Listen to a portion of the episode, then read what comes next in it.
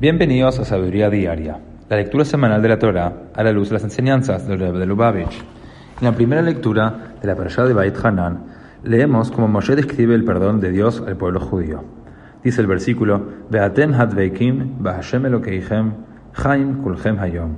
Dijo Moshe al pueblo judío que a diferencia de los rebeldes entre ellos que habían muerto, todos vosotros que estáis vivos hoy estáis apegados a Dios. Nos enseña en Hasidut que es posible pensar que cuanto mayor sea la entrega a Dios, mayor será la pérdida de la individualidad. La Torah nos enseña aquí que no es esa la verdad, sino lo opuesto.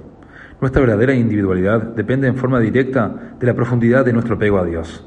Lo que solemos confundir con nuestra personalidad, en realidad es nuestra faceta animal, que es secundaria. Dado que compartimos los mismos impulsos animales que el resto de la humanidad, la personalidad que surge de esos impulsos constituye a lo sumo una variación del tema común a todos los seres humanos.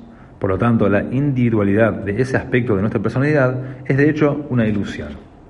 En cambio, dado que Dios es infinito, infinitas también son las formas en las que se puede manifestar su divinidad a través nuestro. Por lo tanto, lo que nos hace verdaderamente únicos es, es exclusivamente nuestra personalidad divina.